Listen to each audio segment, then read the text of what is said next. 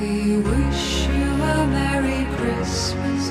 We wish you a Merry Christmas.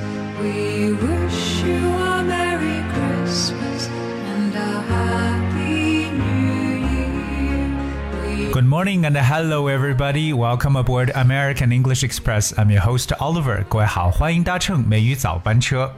By the way, Merry Christmas. Today is December the 25th and it is Christmas. 今天圣诞节，所以说开场呢，跟大家一定要说一句 Merry Christmas。但今天给大家开场带来这首歌曲呢，同样是非常经典的《We Wish You a Merry Christmas》。只不过这首歌呢是恩雅来去演绎的，让人觉得有一种很宁静祥和的一个感觉。So I'm not sure what you're going to do today, but you have to be happy because you're supposed to enjoy yourself in this holiday season. 那今天呢，真的是大家一定要开心起来，毕竟呢，也是一个节日。虽然说这是一个 Western holiday, but it is celebrated universally. So we have to take advantage of the holiday by being happy, having nice meals with the friends, probably a little bit shopping as well. till we get some 可是大家都知道，我们一说到圣诞节快乐，那一般呢我们会用 happy 这个词，but we don't really say happy Christmas, which is weird. Uh, normally people say Merry Christmas, not Happy Christmas. 所以我们虽然说快乐，可是一定会用 Merry 这个词，M E W R Y。其实 Merry 的意思呢，就表示快乐，it means happy as well. So that's why we say Merry Christmas。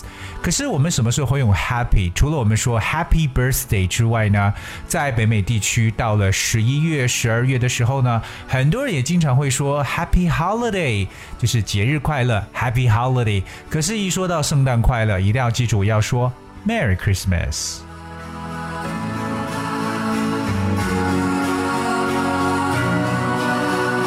当我们一说到圣诞节的时候呢，有很多和圣诞相关的词呢，一定就跳出来了。我们来去总结一下，看大家都有知道哪些和圣诞相关的一些词汇，words or vocabulary that's related to Christmas holiday。那第一个我们要谈一个主角，那就是 Santa Claus。Santa Claus or Father Christmas，我们常说的圣诞老人，既可以说 Santa Claus，也可以说 Father Christmas。You know, an old kind man that's dressed in black. I'm sorry, dressed in red, but with a white beard and carrying a large sack of gifts. OK，就是圣诞老人的这个装扮。可是大家知道呢，在澳大利亚，在新西兰 Down Under，因为现在正值夏天的时候，所以 Santa Claus 可是穿着夏天的衣服，而不是我们所说冬天那种厚厚的衣服了。So that's kind of different kind of image of Santa Claus or Father Christmas. 当然有很多的这个 Christmas carols we talk about earlier 啊、in our show 之前的节目中也提过各种各样的圣诞歌曲，对不对？因为和 Santa Claus 相关，大家会想到就是 Jingle Bell, Jingle Bell, Jingle Bell. Well, Jingle Bell or sleigh bell is a type of bell which produce a distinctive jingle sound, especially in large number. 很多很多铃铛发出来的这种的响声呢，叫做 Jingle Bell，其实是门铃的感觉。 当然，Jingle Bell 也可以叫 Sleigh Bell。我们看这个 Sleigh，Sleigh，that's S L E I G H。Sleigh 呢就表示雪橇，有时候也叫 Sledge，that's S E S L E D G E. So it's a vehicle that slides over snow, especially that pulled by horses. 尤其呢，指马所拉的这些雪橇。其实我知道这个雪橇有很多动物可以来去拉，对不对？除了马之外呢，大家比较熟悉还有狗，对不对？Dogs，还有就是我们所说的 reindeer，就是驯鹿 reindeer。That's R E I N D E E R reindeer.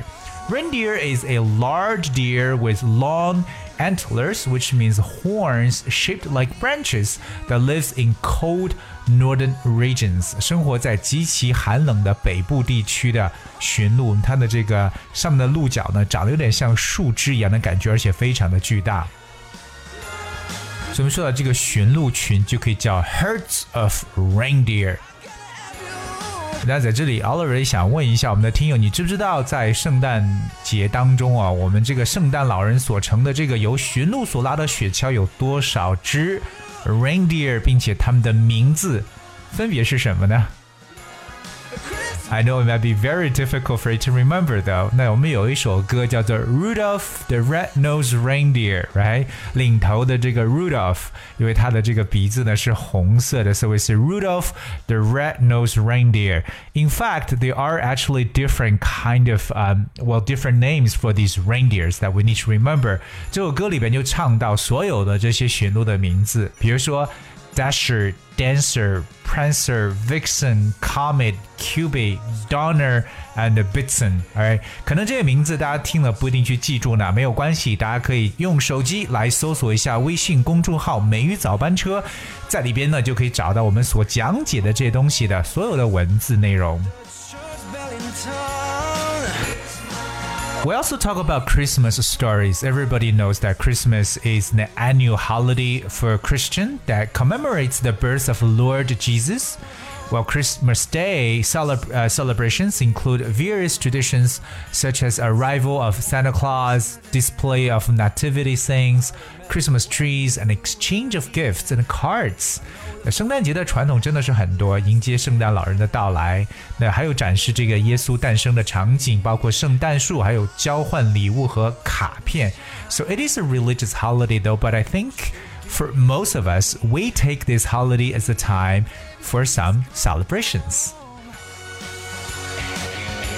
那今天其实趁着这个圣诞节呢，我也想跟大家分享一下自己是否有一些 some of your stories or experience that you celebrate Christmas not religiously but you know as a way of some gathering with friends you know, share your gifts or, you know, have some nice meals together。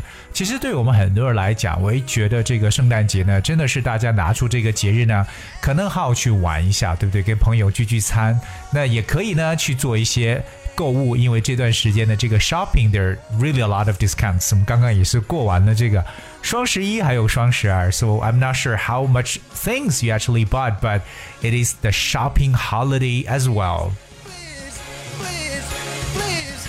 I remember like the first time I celebrate Christmas was when I was in junior middle school.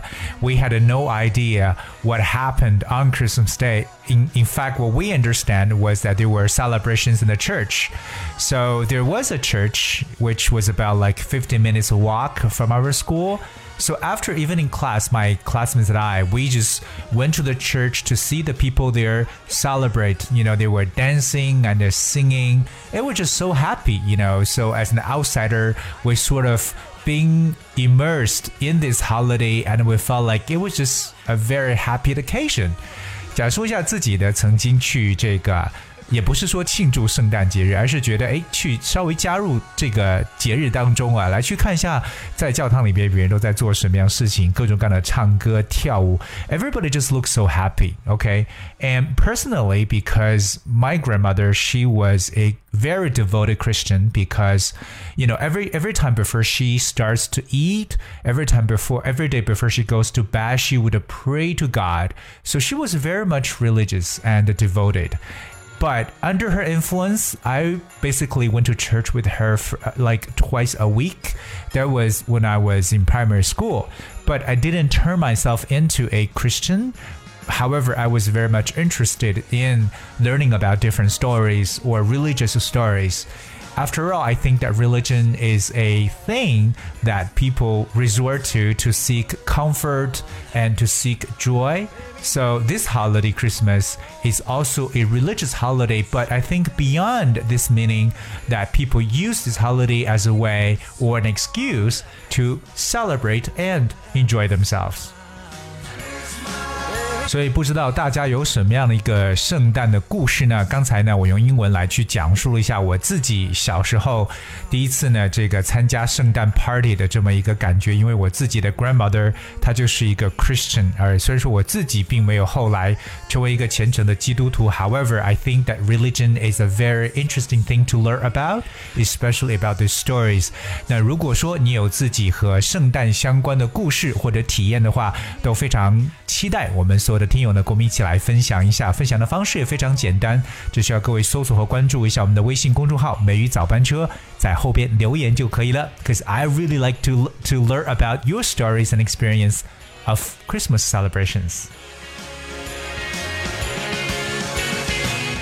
当然呢，今天呢是一个我觉得非常开心的一个日子，cheerful occasion，and、uh, I'm not sure how you're going to celebrate or what are you going to do。那不知道各位今天有什么样的打算呢？那如果说愿意和我们分享的话，我也非常的开心。And also, I would like to take this opportunity to say thank you for everyone who support and will continue support our show. And American English Express would not be better without your support. So I hope you will continue to do that. And of course, I welcome your suggestions and comments. And I wish you a Merry Christmas. 那在此呢，非常感谢我们所有的听友留守我们美语早班车，那非常感谢各位的支持，那包括大家以往和后来继续对我们的支持了。So at last, I wanna have play a song for you. Last Christmas, uh, that was from Taylor Swift, and I hope you guys will enjoy the song. And once again, have a happy holiday and a Merry Christmas. I'll see you tomorrow.